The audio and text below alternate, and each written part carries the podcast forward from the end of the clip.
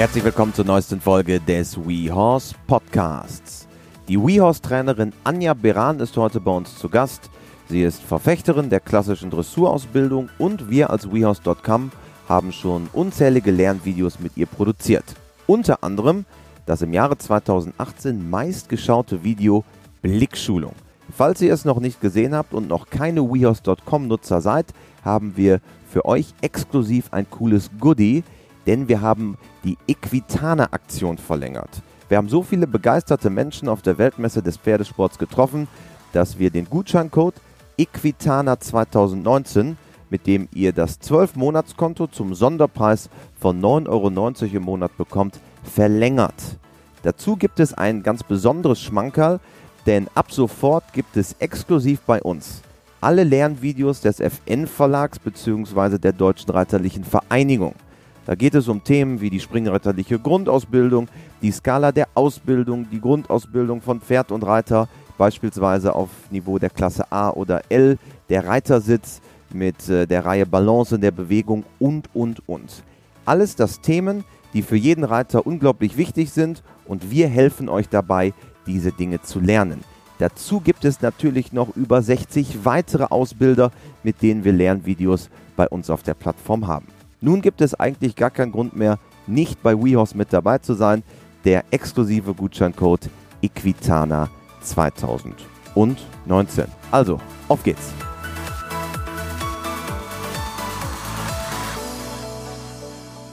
Eine neue Podcast-Folge bei unserem WeHouse Podcast. Einen, auf den ich mich sehr gefreut habe, denn heute ist Anja Beran zu Gast. Herzlich willkommen. Ja, hallo, freut mich.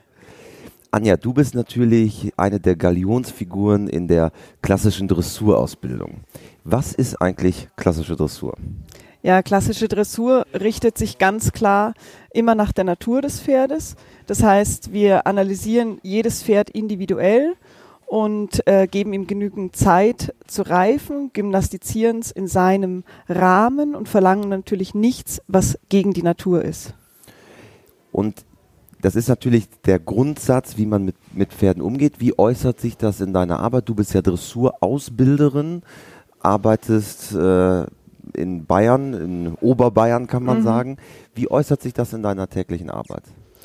Ja, das äußert sich einfach, dass wir jedes Pferd eben genau unter die Lupe nehmen, versuchen seine Schwächen und seine Stärken zu erkennen und jedem Pferd dann auch die Zeit geben zu reifen. Also wir gehen ja auch nicht auf Turniere ganz bewusst, weil wir uns eben nicht diesem Leistungsdruck oder dem Pferd diesen Leistungsdruck zumuten möchten, wollen aber trotzdem die Pferde auf ein sehr hohes Niveau ausbilden. Also wir bilden auch aus bis Piaffe, Passage, Galoppwechsel, aber eben in Ruhe, wie ich immer sage, und die Leichtigkeit steht dabei im Vordergrund, dass das Pferd wirklich im Gleichgewicht ist und man mit möglichst sehr, sehr feinen Hilfen das auch reiten kann, damit das Pferd am Ende sehr lange gesund bleibt. Und wir haben viele Pferde, die mit über 5, 26 Jahren noch gut zu reiten sind.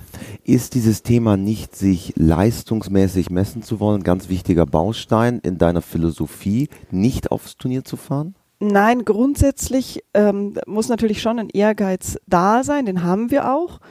Aber ähm, man muss sehr schnell aufpassen, dass man nicht in diese Schiene höher, schneller, weiter sich drängen lässt, weil wenn wir die Sportler anschauen, die jetzt andere Sportarten betreiben, wie sie ihren eigenen Körper schinden und was sie bereit sind, mit sich selber anzustellen, denke ich, da ist die Hemmschwelle dann mit einem Tier was Schlimmes anzustellen geringer, wenn man mit sich selber schon so hart umgeht.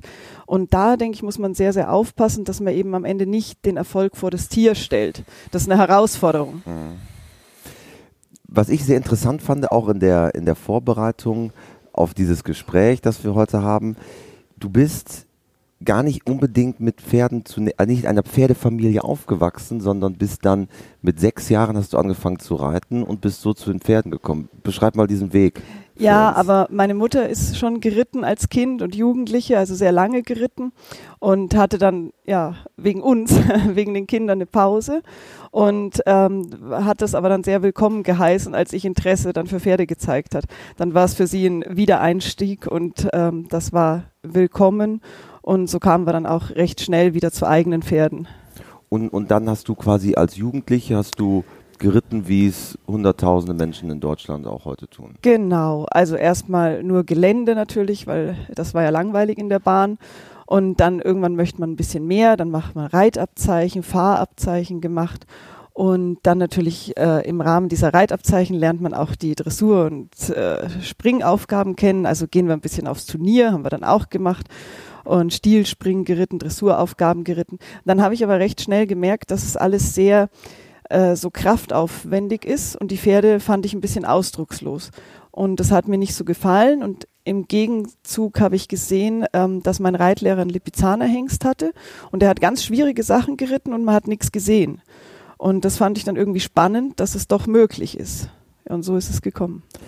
Ist das dann schon während deiner Phase, als du quasi, du hast ja gesagt, du hast Fahrabzeichen gemacht mhm. und bist im Gelände geritten, also sehr, sehr vielseitig. Was war denn so neben dem Lipizzaner so der Auslöser, dass du Richtung Dressur zunächst gegangen bist? War es quasi diese Faszination der Arbeit? Ja, also das war auch ein bisschen durch die Mutter dann bedingt. Äh, die fand es mit dem Springen nicht so prickelnd und fand irgendwie diese feine Verständigung zwischen Pferd ja auch weniger. und Reiter, ja, glaube ich, war auch ein Grund. Aber sie fand das irgendwie faszinierend und hat mich dann auch so ein bisschen dahin gedrückt. Und ähm, das war dann ganz interessant, weil der Reitlehrer mit dem Lipizzaner hat gesagt, wenn du das richtig lernen willst, musst du nach Portugal. Und ähm, das war dann auch so. Dann meine Mutter ist freudestrahlend mit mir dahin auch und hat es gleich unterstützt. Und da habe ich dann gesehen, dass man wirklich mit zwei Fingern und ähm, damals war ich ja noch nicht mal ausgewachsen, auch schwierige Sachen reiten konnte ohne Kraftaufwand. Und dann habe ich es natürlich zuerst mal auf die Pferderasse geschoben. Ist ja klar, dann dachte ich, mh, hm, wenn man so reiten möchte, braucht man Lusitano. Aber inzwischen hat sich das Gott sei Dank ähm, dieses Verständnis geändert und ich habe gemerkt, es ist die Ausbildung. Es hat sich deutlich geweitet, muss man einfach sagen. Ja, man ist halt erstmal in dem Land natürlich fasziniert dann von der Rasse und von der Leichtigkeit und denkt, diese Pferde sind halt sensibler und damit geht's. Aber nachher stellt man fest, es ist ein Trugschluss, weil wenn man nachher sieht, dass man kann jeden Haflinger so fein reiten, dann ist es doch also die, das System, wie man ausbildet. Und ihr seid dann nach Portugal mhm. gereist, kann man mhm. sagen. Dann war ich ähm, jede Schulferien habe ich in Portugal verbracht und dazwischen hatte ich auch längere Krankheitsphasen, die ich dort war, damit ähm, ich da halt unbedingt ganz viel mitbekomme. Also das war mir so wichtig und ähm, es wurde dann auch ein bisschen unterstützt von meinen Eltern, weil wir haben dort nur Französisch äh, gesprochen oder der Unterricht war auf Französisch in, und dann in, in Portugal. ja und dann haben die gesagt, ja auch gut lernst du wenigstens eine Sprache gut. ja, zwei Fliegen mit einer ja, Klappe, kann genau. man sagen. Und ihr wart da bei Luis Valenza. Da hat es angefangen, genau. Und der war befreundet mit Manuel Jorge Oliveira. Und ähm, der kam da öfter vorbei und hat gesehen, ich stand immer an diesem Bandentor. Also ich stand morgens um acht da und nachmittags um fünf immer noch. Und wenn ich halt nicht reiten durfte, habe ich geguckt, Stunden mir die Beine im Bauch gestanden und zugeguckt. Und dann hat er irgendwann gesagt, ja, ob ich bei ihm mal reiten möchte. Und er hatte aber keine Reitschüler, keine Reitschule, nur er selber und seine damals Stierkampfpferde. Und dann habe ich gedacht, ja, ist ja spannend. Also da nimmt man ja alles mit. Und ähm, das war dann auch wirklich wesentlich spannender, weil da konnte ich viel mehr reiten, weil ich war ja mit dem Mann alleine da. Und ähm, dann äh, habe ich oft Unterricht gekriegt, eine halbe Stunde, und dann ist er das Pferd natürlich wieder Korrektur geritten. Aber so kam man intensiv dann wirklich zum Lernen und die Pferde waren so fein, dass jede Hilfe, die ich gegeben habe, da mit 16 oder so, war schon zu stark. Und das fand ich halt toll, dass man wirklich dann die Sensibilität auch geschult wird bei sowas. Wie alt warst du damals? Ja, 16. Also mit, da mit, angefangen, mit, ja. mit, mit 16 mhm. ging es dann los und dann wirklich jede Ferien ja, nach Portugal. Ganz extrem. Also dann auch nachher ohne die Mutter, weil es gab ja ein deutsches Ehepaar, die da ein ähm, ein Haus hatten, wo sie Zimmer vermietet haben und die dann auch einen zum Stall gefahren haben. Also konnte man dann auch äh, alleine losgeschickt werden. Die haben einen dann am Flughafen abgeholt und dann wurde es für meine Eltern auch ein bisschen entspannter. Und du warst zunächst bei Luis Valenza, ja. für alle, die, die Luis Valenza nicht kennen, einer ja. der großen portugiesischen ja. Ausbilder. Alle Portugiesen sind natürlich stolze Lusitano-Reiter. Und vor allen Dingen, das finde ich auch interessant, immer wenn man mit denen auch spricht, die sind alle sehr, sehr eng verbandelt mit der, mit dem Stierkampf auch. Ja und nein. Also es hat natürlich eine große Tradition, aber viele Dressurausbilder, auch Nuno Oliveira, fand das nicht so toll mit dem Stierkampf, hat auch immer ein bisschen geschimpft über die Reiter. Aber auf der anderen Seite muss man natürlich sagen, egal wie man den Stierkampf findet, er hat die Rasse zu dem gemacht, was es ist, weil es ist natürlich ein starkes äh, Kriterium bei der Zuchtauswahl. Und also zunächst bei Luis Valenza und dann ging es zu Manuel ja, Jorge de genau, Oliveira. Wie genau. ist dann der Kontakt schon gekommen? Ja, der, der hat mich da aufgegabelt sozusagen. So weiter, ja, genau. Oder? Der hat, den habe ich da eben öfter getroffen, weil er da immer wieder verkehrt ist und dann hat er irgendwann gesagt, kannst auch bei mir reiten. Und dann habe ich gesagt, ja, wie praktisch, da ist ja sonst niemand. Und ja, dann war das da. War das, waren das für dich oder sind das für dich zwei sehr, sehr prägende Ausbilder? Ja, jetzt muss ich sagen, dass ich bei Luis Valenza eben, das waren nur zwei Jahre, also es war relativ wenig. Ähm, bei dem Manuel bin ich geblieben dann 26 Jahre. Das ist natürlich eine Strecke. Und äh, das war dann prägender, definitiv. Und ein, eine weitere Person, die, glaube ich, sehr prägend ist, ist auch Marc de Bruissa. Ja, genau. Ähm, das war dann gleich nach dem Abitur habe ich dann gesucht, man muss ja auch zwischen den Ferien irgendwie gucken, dass man weiterkommt. das war ja nicht so eine, sollte ja nicht so eine Ferienreiterei bleiben. Und ähm, ja, mit dem Studium, das fand ich alles ein bisschen erschreckend. Dachte, da also bleibt. Du hast angefangen zu studieren. Nein, ich habe studiert. Ich habe auch fertig studiert. Ja. Aber ähm, das war mir zu viel und zu wenig Reiten. Und ähm, dann habe ich angefangen bei Marc de Brossia zu arbeiten, gleich mit 19 und habe dann Fernstudium gemacht, habe Betriebswirtschaft auch fertig gemacht und konnte aber wirklich den ganzen Tag reiten und ähm, habe halt dann nachts gelernt und jetzt ist es eigentlich so geblieben. Ich reite am Tag und mache nachts mein Büro. Hilft ja das Betriebswirtschaftsstudium. Ja, also dieser 18-Stunden-Rhythmus ist geblieben und äh, den haben wir jetzt auch lange einstudiert, das passt war das schwierig, sich zu motivieren für das Studium damals? Weil Wahnsinnig der, schwierig. Der Fokus war ja bei dir von Anfang an wirklich das aufzusaugen, dieses Wissen. Auch. Ja, also es war wahnsinnig schwierig. Ähm, es gab zu Hause dann auch mittelschwere Krisen mit absoluter Funkstille dazwischen, äh, weil meine Eltern hatten auch ein Geschäft, wollten natürlich, dass ich das gerne übernehme. Was hatten die für ein Geschäft? Äh, Modebranche. Modebranche. Ja, und das war nur so gar nichts für mich. Dabei hätte man gedacht, eine Tochter interessiert sich ja dafür ja. und jetzt war mir das so ziemlich egal, was ich anhab. Hauptsache, es hat irgendwie nach Pferd gerochen. Und ähm, ja, also da gab es schon Hürden zu überwinden, riesige. Also mein Vater hat immer gesagt, also so eine Tochter wie er hat keiner, die reiten den ganzen Tag im Kreis, er weiß gar nicht, was es soll, nicht mal in der Natur, in geschlossenen vier Wänden, immer im Kreis rumreitet die, mit der scheint was nicht zu stimmen. Also der, der hatte eigentlich nie eine Verbindung Na, dazu. fürchterlich, fürchterlich fand er das. Und ähm, ja gut, dann war es am Ende, also es war schon für mich auch eine harte Zeit, weil das ist auch eine Belastung dann, wenn man so ein bisschen mit der Familie da äh, im Clinch ist und hab's dann aber, ja, ich bin schon sehr stur, hab's durchgezogen und dann irgendwann so nach sechs, sieben Jahren haben sie gemerkt, ja, es hört nicht auf und mit der Geschäftsübernahme, das wird nichts und jetzt ist das Verhältnis wieder super gut, aber das war schon eine Durststrecke. War es für dich denn immer klar, dass du auch damit dein Geld verdienen ja. möchtest? Ja, muss man ja, weil wenn man den ganzen Tag nichts anderes machen will, dann geht's ja nicht anders, ne? Irgendwo muss es ja herkommen. Irgendwo müssen die Brötchen herkommen. ja, eben. Also da, da, dann warst du bei Marc de Boissa ja, und lange dort, auch. dort warst du 16 Jahre, Ja, glaube ich. ja. Also Ja. auch eine sehr prägende Ja, Periode in Ja, deinem Leben. ja, und die haben sich aber nachher auch angefreundet, der Manuel und er. Und ähm, dass wir sehr viel hin und her geflogen sind. Er war hier, wir waren in Portugal. Es war ein ganz äh, reger Austausch und ähm, ich glaube, das hat die ganze Sache auch sehr gut nach vorne gebracht. Also drei sehr große Ausbilder aus dem aus ja, dem drei nicht, ich war ja noch so das Küken. Aber ähm, wir hatten halt, das war eben schön, wir hatten auch immer um die 22 Pferde in Beritt hier und wir haben die Pferde, das ist bis heute so geblieben. Ich habe die Pferde sehr lange immer, viele Jahre und so konnten wir dann auch wirklich die gut ausbilden und voranbringen. Und weil wenn man Pferde immer nur drei Monate hat, dann weiß man am Ende nicht, ob das richtig war, was man gemacht hat.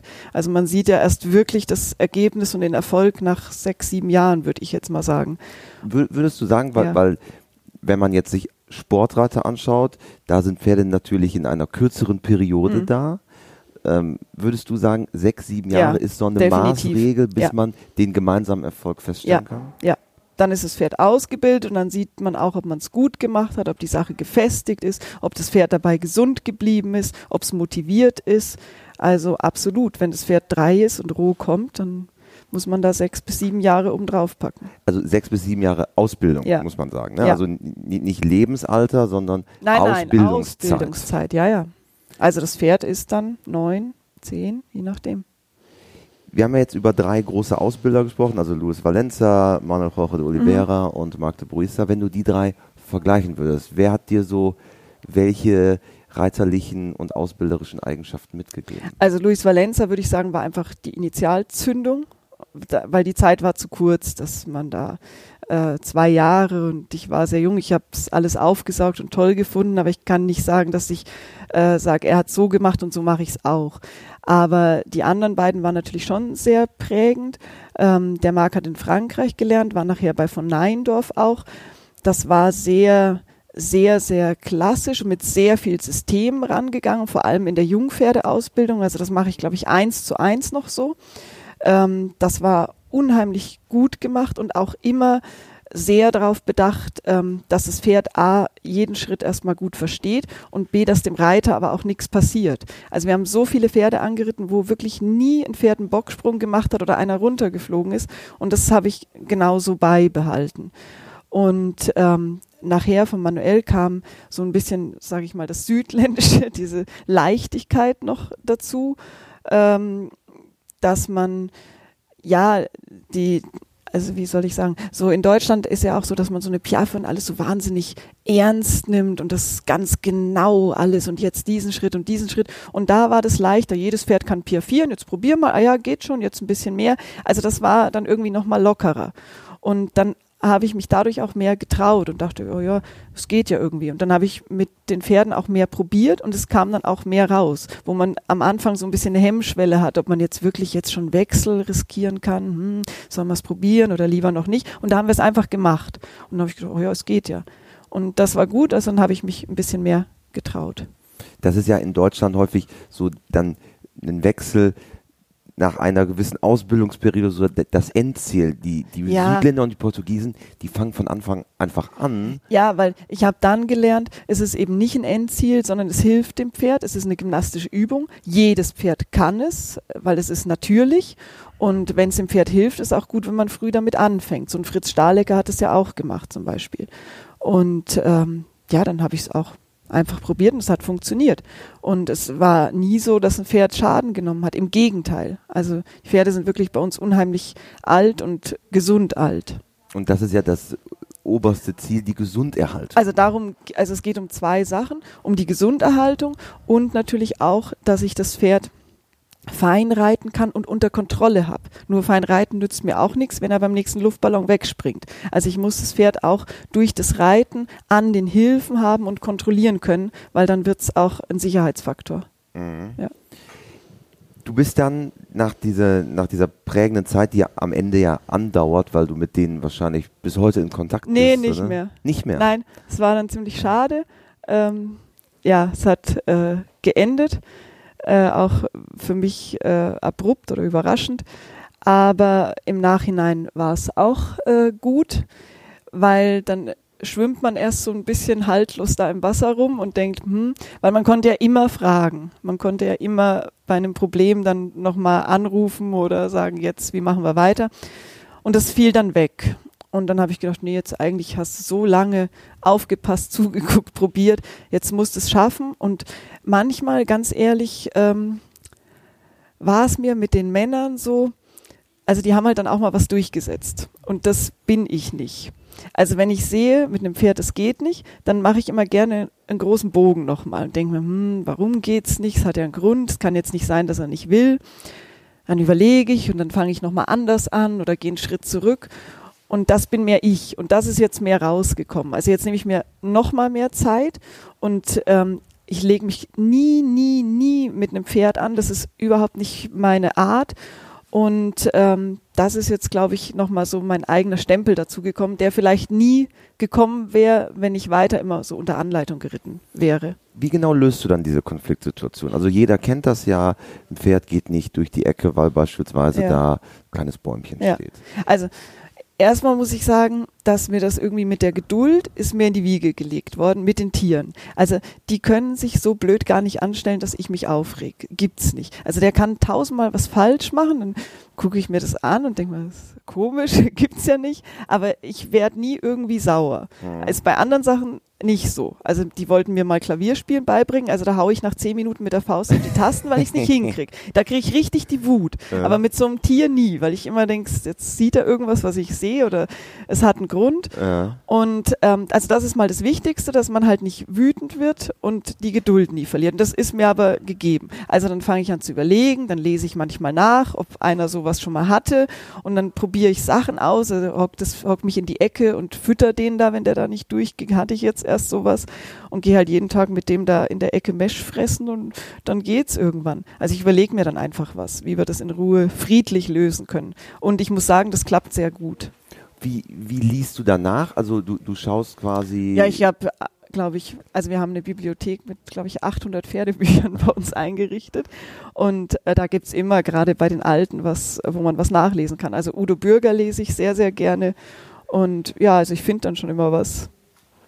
Und das ist ja auch, muss man sagen, du hast ja eben gesagt, dass deine Ausbildung, bis du irgendwo ein Ziel siehst, ist es sechs bis sieben Jahre. Mhm. Diese Zeit und diese Ruhe spiegelt sich dann ja in eigentlich allen Elementen der Ausbildung wieder. Ja, würde ich sagen, ja. Aber es ist, glaube ich, halt auch ein bisschen Typsache. Also ich bin halt auch so. Jemand, der vielleicht aufbrausender ist oder so, der wird es jetzt so nicht aushalten oder hätte die Ausbilder gewechselt oder was auch immer. Aber ich denke, das ist so ein bisschen auch heute ein Problem. Heute hat man so Ausbilder-Hopping oft, sage ich. Äh, die werden konsumiert, ein Wochenende da, ein Wochenende da, ein Wochenende da und man denkt, man pickt sich das Beste raus von jedem. Dabei hat man das Beste noch gar nicht verstanden, weil die Zeit einfach zu kurz ist. Also ich habe ziemlich lange gebraucht, bis ich die Herren da alle verstanden habe, worum es überhaupt geht. Und durch die lange Zeit kenne ich aber dann auch ein bisschen, glaube ich, als einzige die Schwächen in Anführungsstrichen des Systems und kann die jetzt dann selber vermeiden. Du betreibst in äh, Oberbayern einen Ausbildungsstall. Ostallgäu. Oh, ist es nicht Oberbayern? Ja, wir sind die Grenze. Habe zwei Felder in Oberbayern. Oh, der, der, das nimmt man ja in Bayern Ganz sehr, sehr ernst, ja, wo die zwei Grenzen Felder liegen. in Oberbayern, das Gebäude steht im Ostallgäu. Also Asche auf mein Haupt, es ist das Ostallgäu Fast. mit Teilen von in Oberbayern.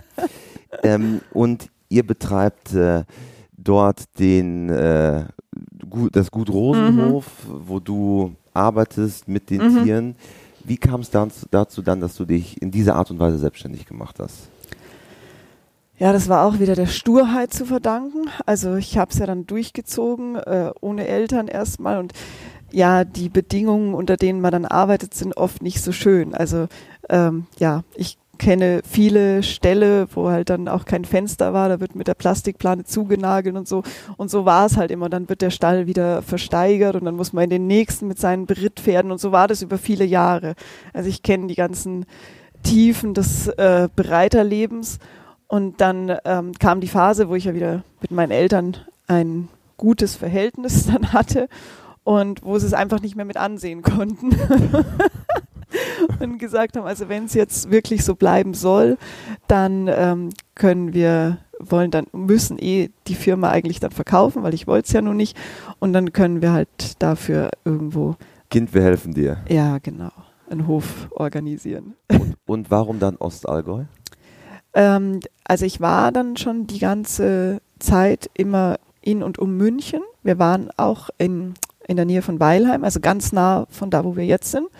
Und da hat es mir eigentlich sehr gut gefallen, weil das ist eine gute Stunde von München weg. Man hat seine Ruhe, man hat schön Berge, viel Natur, weil mir war wichtig, dass ich nicht Kunden bekomme, die ähm, so am Stadtrand kommen, weil es praktisch ist oder nah ist, sondern ich wollte Kunden, die extra kommen wegen dem Reiten. Echte Überzeugungstäter. Ja, ja.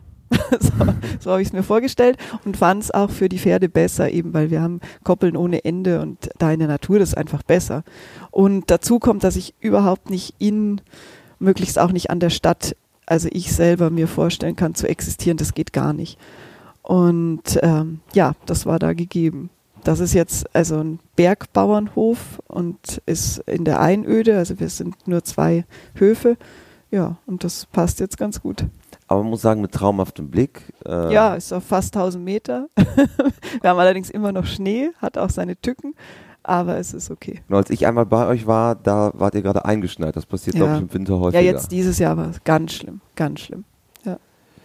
Ihr habt da, ich würde jetzt mal tippen, 50 plus minus Ja, wir hatten Boxen, jetzt immer so um die 55 Pferde, ja. Aber nicht nur Pferde, sondern auch andere Tiere Ja. bei euch beheimatet. ja, das stimmt, weil die Tierliebe hört natürlich nicht bei den Pferden auf. Also wir haben Kamele, Lamas, wir retten und kastrieren und impfen ständig irgendwelche Katzen. Ich weiß nicht, wie die alle zu uns finden. Also wir haben jetzt, glaube ich, im Moment wieder 14 Katzen. 14 Katzen? Ja, also wir haben mal 16, 17, mal haben wir 12, je nachdem. Also im Moment also sind so... Mäuse haben es sehr schwer bei euch schon. Ganz schwer. Nee, so schwer auch nicht, weil wir füttern die Katzen zu gut. also das ist alles gut. Wir haben Hunde, Ziegen, Hasen. Wenn das Tierheim überfüllt ist, dann nehmen wir denen halt auch mal ein paar Hasen ab oder Kaninchen. Und ja, was haben wir denn noch? Ja, Hirsche. Hirsche. Ja, Schweine, Schweine. sämtliche Schweine. Hängebauchschweine. Hängebauchschweine, Minischweine und auch zwei riesige normale Schweine, Siegfried und Karl-Heinz. Siegfried und Karl-Heinz. Ja. Aber die werden auch nicht gegessen. Nein, nein, nein, die hören aufs Wort. Die gehen mit meinem Mann spazieren. Weil es gibt ja auch ähm, manchmal Schweine, die werden dann Wiener und Schnitzel genannt, aber das ist bei euch nicht so. Hm, Wir würden sie Oder vielleicht noch Leber so nennen, aber ja, es würde nicht so enden. Weil, wie gesagt, die gehen alle mit meinem Mann und den Hunden spazieren. ja. Und ähm, dort mit diesen knapp 50 Pferden arbeitest du, du hast ein Team auch von Bereitern. Mhm. Beschreib mal die tägliche Arbeit, weil es ist ja eine sehr, sehr zeitintensive Ausbildung. Ich wollte gerade sagen, wenn ich die beschreibe, wären wir heute nicht mehr fertig. Oh, aber wie, wie, wie viele Pferde reitest du am Tag? Wie, wie viel Ja, Zeit also nimmst das- du dir konkret? Ja, das kommt, also es geht morgens um sieben los und wir gehen abends so gegen halb neun ungefähr aus der Halle. Und die Arbeit ist also unendlich. Und ähm, ja, und das ist ja nicht nur die Arbeit, wenn man so einen Betrieb hat am Pferd in der Halle, also da ist ja unheimlich viel drumrum. Das muss auch alles organisiert werden. Und deswegen muss man sich dann abends irgendwann um halb zehn zwingen, aufzuhören. Und dann ist ja auch noch ein bisschen Büro so bis halb eins. Also das ist schon Machst sehr. du das auch selber? Ja, also ich habe jemanden, aber äh, es sind viele Sachen, die man selber machen Deine muss. rechte Hand Miriam Pavlicek? Ja, auch, auch, Ja. genau. Aber manche Sachen muss man halt leider auch selber zumindest nochmal durchlesen, entscheiden, abnicken. Ja, also bleibt schon genug übrig. Das Interessante ist ja, du bist durch deine portugiesische Zeit mit dem Lusitano-Pferd sehr geprägt. Mhm. Nun ist natürlich Deutschland Hochgebiet der Warmblutpferdezucht. Du kooperierst auch eng mit dem Haupt- und Landgestüt in Marbach, Mhm. Baden-Württemberg und auch mit Schweigganger Mhm. in, äh, im Mhm. Freistaat Bayern. Was ist, ähm, wenn man jetzt aus, aus Pferdezucht sich, welche Pferde reitest du denn am liebsten? Also ich hatte einen sehr, sehr, sehr guten Anglo-Araber und war dann wieder auf der Suche nach sowas. Hab die Lusitanos natürlich, haben mich geprägt, von denen habe ich viel gelernt, damit bin ich groß geworden. Aber ich habe dann eben jetzt mal wieder sowas gesucht wie so ein Anglo-Araber, habe aber nicht das Passende gefunden und habe deshalb in Russland einen Achaltikiner entdeckt, der dem Anglo-Araber, würde ich jetzt sagen, sehr nahe kommt. Und also das habe ich sehr gerne, sehr blutgeprägte Pferde, nicht zu groß, so 1,60 Meter, ich bin ja auch nicht gerade die größte und eben sehr edel, also das habe ich schon gerne. Achaltekina, muss man sagen, glaube ich, ist auch eines deiner Herzenspferde, die auch bei dir sind. Ja ne? gut, jetzt habe ich erstmal Ja. nur den einen, aber von dem bin ich begeistert, das Ja. ist der erste. Aber wenn die alle so sind, ist es toll, aber der ist auf Ja. jeden Fall super. Also für alle, die es nicht wissen, Achaltekina ja ursprünglich aus Turkmenistan und gerade so im südlichen Steppengebiet von Russland sehr, sehr weit verbreitet. Und es in den 70er Jahren wurde der erste Achaltekina auch nach Deutschland gebracht und eine sehr blutgeprägte Rasse, weil die auch sehr lange Distanzen gehen Mhm. müssen mit den Mhm. Achaltekinern und gerade auch im Distanzsport ein sehr beliebtes Pferd. Ja, also meiner war auch auf der Rennbahn. Ähm, die machen das alles so als Leistungstest, gehen die ein Jahr Rennbahn. Und er war jetzt hier auch auf der Quitana dabei. Genau, wir, wir sind gerade ähm, auf der Equitana, Weltmeister des Pferdesports in Essen. Genau. Und ähm, der ist jetzt sechsjährig, also er kennt nichts außer Rennbahn und jetzt eben bei uns ein bisschen. Und der hat sich hier super benommen. Also ich hatte schon wieder Tränen in den Augen, weil er sich so gut benommen hat. Viele kennen dich ja durch die Lernvideos bei uns, Mhm. ähm, aber auch durch Veranstaltungen und äh, Lehrgänge. Und ein ganz besonderes Video ist Blickschulung. Mhm. Viele kennen Blickschulung. Im Übrigen das am meistgesehenste Video bei uns auf der Plattform Jahre 2018. Was hat dich bewogen, einen, einen, einen solchen Vortrag zu halten wie Blickschulung? Ja, das ist eine interessante Frage. Also dieses Thema, dass irgendwas in den Lektionen heutzutage, wenn man die auf dem Viereck sieht, nicht stimmt, das ist schon lange in meinem Kopf. Und also meine Ausbilder zum Beispiel haben immer gesagt, das ist keine reelle Piaffe, das ist keine richtige Passage. Und dann habe ich gelernt, hinzuschauen und habe gesehen, ja, okay, da stimmt alles Mögliche nicht. Sie haben mir dann auch erklärt, warum, was an der Bewegung fehlt, die ist nicht vollendet, der Ablauf und so weiter. Aber man sieht es eigentlich erst in Zeitlupe richtig. Dann haben wir das in Zeitlupe laufen lassen. Und dann, ja, dann war es die Miriam, die gesagt hat, ähm, wir können das ja so niemandem zeigen. Man will ja auch nicht sagen, der oder die machen das schlecht. Darum geht's ja gar nicht. Sondern es geht ja darum, dass wir vielleicht im Moment ein bisschen auf einem Irrweg sind, äh, dass Sachen aus dem Ruder gelaufen sind, die man vielleicht gar nicht so wollte, dass sie sich so entwickeln, aber unbemerkt hat sich's eingeschlichen. Also wie können wir das darstellen und zeigen, da ist was falsch, ohne jemanden da komisch hinzustellen. Ja, und dann hatte die Miriam die Idee, dass wir das eben als Trickfilm machen. Also haben wir die Pferde real gefilmt und haben es dann umgewandelt in Trickfilm, sodass das ganze Also Pferd es sind die Silhouetten, die genau, Umrisse Genau, das ganze Pferd ist schwarz. Man sieht aber die Beinpaare sehr schön, weil wir haben immer ein diagonales Beinpaar blau, und eins rot gefärbt, sodass man das langsam laufen lässt und wirklich den Bewegungsablauf dann super erkennt. Und dann kommt es wirklich zutage, was eben alles nicht stimmt. Und dann haben wir im Vergleich immer bei uns zu Hause ein Pferd gefilmt, wo der Ablauf klassisch korrekt ist, fürs Pferd auch gesund ist und haben das gegenübergestellt. Und damit ist dann eigentlich alles klar. Und ich glaube, ihr habt eine, eine riesige Resonanz dadurch erzeugt. Jein. Ähm, so riesig ist die nicht, weil die Leute, die auch schon viele Jahre gemerkt haben, dass irgendwas nicht stimmt, die sagen jetzt natürlich, ja klar, haben wir ja immer gewusst. Mhm. Und die anderen interessiert es aber nicht so. Gab es denn Feedback von Reiterkollegen, die gesagt haben, sag mal, erklär mir das mal, warum Nein. du das so siehst? Also- oder Ja, das sehe ich ja nicht. So sieht ja jeder. Ja. Also es sieht ja jeder, der es sich anschaut, der muss auch gar nicht reiten, kann das erkennen. Äh, also da muss man kein Fachmann sein. Ein einziger Grand Prix-Richter meines Wissens hat sich's angeschaut und kam dann auch zu mir und hat gesagt, es sieht so aus, als ob ich recht habe, aber man kann das das sich ja diplomatisch an. ja, aber man kann es mit bloßem Auge ja nicht erkennen. Und wie soll er es dann bewerten? Dann muss ich sagen, wenn der Mann recht hat, was durchaus sein kann, muss man vielleicht das Bewertungssystem überdenken und muss nach der Prüfung nicht die Note geben, sondern muss wirklich filmen, den Ritt aufnehmen, muss ihn dann in Zeitlupe analysieren und dann die Noten eben drei Stunden später geben. Ist halt dann so, wenn es so ist. Aber es kann ja nicht, äh, die Fehler können ja nicht Folge von einem ungünstigen Bewertungssystem sein. Obwohl ja du selber eigentlich ja gar keine Ambition Richtung Turniersport oder einer Turniersportreform hättest. Nein, aber was ich wirklich sehr, sehr traurig finde und was mir wirklich weh tut, sind, also ich muss ja sagen, wir haben einen Ausbildungsstall, aber wie viele Pferde bekommt man denn zur Ausbildung? Ganz, ganz wenig. Wann bekommt man ein Pferd als Ausbilder, wenn es nicht mehr geht?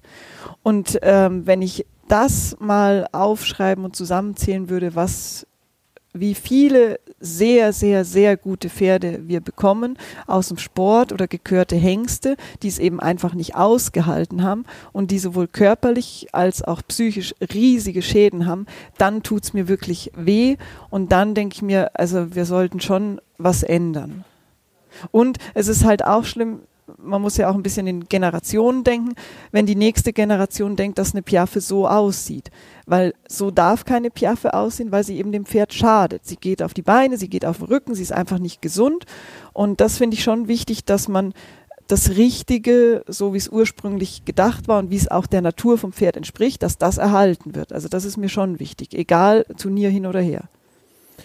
Du arbeitest auch sehr eng mit dem Zirkus Krone, Mhm. äh, bist seit, ich glaube, inzwischen über zehn Jahren, 30 Jahre. schon 30 Ja. Jahre. Mit 19 gleich hat's angefangen.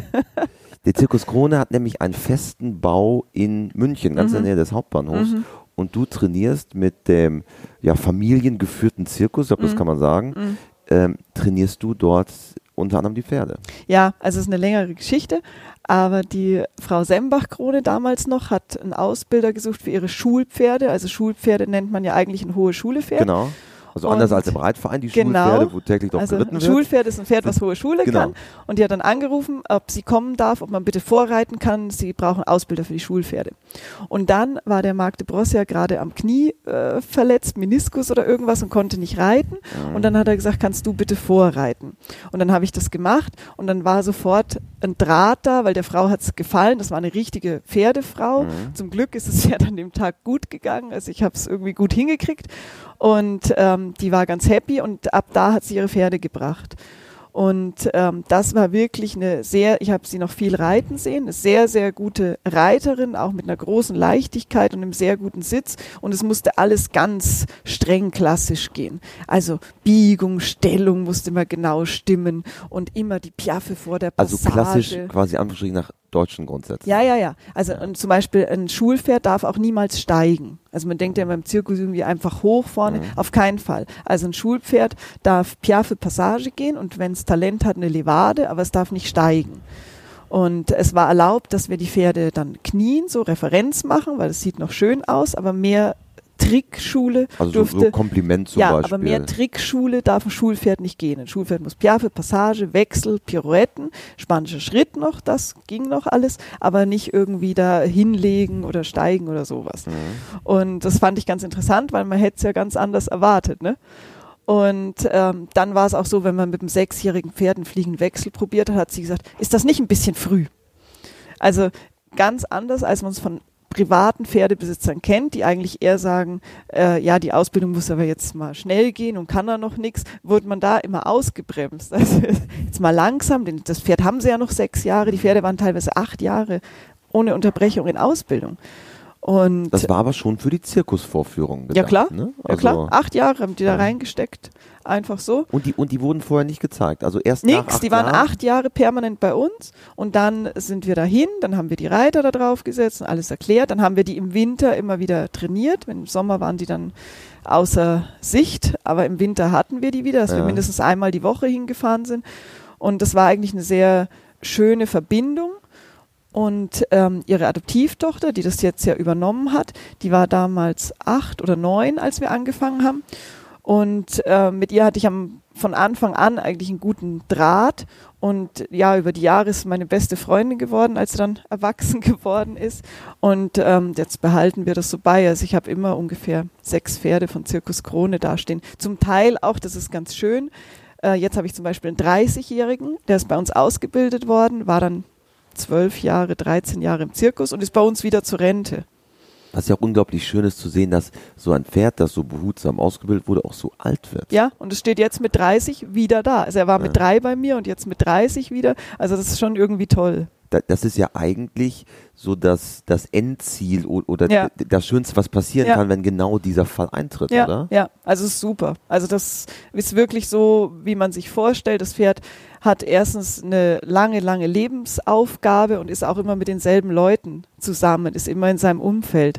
Also das, der ist jetzt 27 Jahre mit uns da zusammen. Ihr habt das Ganze, deine Arbeit und ähm, die, die Ausbildungsphilosophie unter dem Dach der Anja Beran Stiftung. Was genau hat es mit der Stiftung auf Ja, sich? so kann man es nicht sagen. Also die Stiftung ist eine eigenständige Ja. Geschichte, die wir ähm, ins Leben gerufen haben, um eben zum Beispiel solche Sachen zu machen wie diese Trickfilme. Mhm. Das war teuer, das alles umzuwandeln. Und äh, die Stiftung hat die Aufgabe, Tierschutz und auch diese klassische Reiterei zu erhalten. Das gehört ja zusammen und kann dann solche Sachen machen, hat natürlich auch schon Pferde gerettet. Also wir hatten einen Reitlehrer, der gestorben ist ohne Testament, der hatte ein altes Pferd und der Reitverein, wo er angestellt war, hätte das Pferd natürlich sofort äh, abgegeben und das Pferd haben wir dann übernommen und solche Sachen machen wir natürlich auch und diese Mhm. ganze Katzen retten und so weiter. Also das ist ein breites Feld, ja. Aber es hat jetzt nicht direkt mit der Ausbildungsarbeit was zu tun, sondern Ja. Äh, mehr so allgemein der ganze Tierschutz. Das ist ja wirklich eins deiner großen Herzensthemen. Ja. Tierschutz Ja. und Ja, man kann nur gar nicht alles machen, was man möchte, weil einem A die Zeit und B das Geld fehlt. Aber es, ich verstehe mal nicht, wenn die Leute nichts zu tun haben. Es gibt so viel, äh, wo man hinguckt, wenn man genau guckt, sieht man schlimme Sachen und wo man sich wirklich einsetzen könnte. Und ich glaube, das ist au- auch ganz wichtig bei uns, in unserer schnelllebigen Zeit, dass wir immer noch mal schauen, wo können wir auch konkret noch Dinge zum Positiven Ja, es verändern. gibt so viel, wo es noch im Argen liegt. ja, Also, dass man sich nicht langweilen muss. genau. Ich glaube, langweilig sollte uns allen zumindest Nee, nicht werden. nee, wirklich nicht. Liebe Anja, am Ende eines jeden WeHorse Podcasts haben wir die vier klassischen WeHorse Fragen und die möchte ich natürlich auch dir stellen. Und Frage Nummer eins ist, und da bin ich sehr gespannt äh, auf die Antwort, ist, hast du ein Motto, nach dem du lebst? Also ich will einfach nur Freude haben an der Arbeit, die ich mache, Freude mit den Tieren und das ist mir das Aller, Allerwichtigste. Also dass ich viel in der Natur mit den Tieren zusammen bin und äh, da einfach Freude habe und dass dann am Ende eben auch was Gutes rauskommt dabei. Dann Frage Nummer zwei. Gibt es einen Menschen, der dich persönlich besonders geprägt hat? Ja, mein Mann. ich hoffe zum Positiven. ich denke schon, ja. ja, weil ich ja eben immer dieser so Schwierigseher bin. Also ich sehe ja immer überall äh, Probleme oder auch, wie es so schön heißt, Tiere in Not und wo ich denke, ah, da müsste man jetzt was machen, aber ich schaff's nicht mehr. Und dass ich eigentlich, also wenn man mich alleine lässt, habe ich eigentlich sehr schnell ein dauerschlechtes Gewissen, weil ich denke, man müsste, man müsste, aber ich kann ja nicht, ich ja. kann ja nicht. Und ähm, er ist halt mehr so, eigentlich schon eine Frohnatur und äh, sagt, jetzt nimm es halt nicht so schwer, man braucht auch Lebensqualität und äh, ja, also er nimmt immer da ein bisschen den Druck raus. Sehr gut. Dann Frage Nummer drei. Wenn du Reitern oder Pferdemenschen dieser Welt eine Sache im Umgang mit ihren Pferden auf den Weg geben könntest, was wäre es? Ja, es sind eigentlich drei Sachen. Also Ruhe, Geduld und immer erstmal reflektieren nicht handeln, erstmal überlegen und dann sich in Ruhe überlegen, was man machen könnte.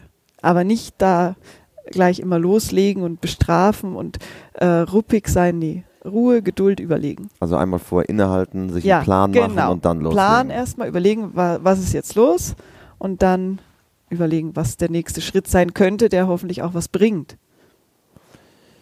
Und zum Abschluss bitte ich dich, diesen Satz zu vervollständigen. Pferde sind für mich. Mein Leben. Perfekt, ein ideales Schlusswort, würde ich sagen.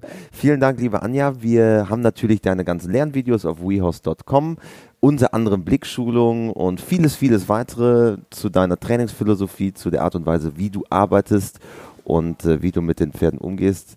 Vielen, vielen Dank, Anja Beran. Ja, danke auch.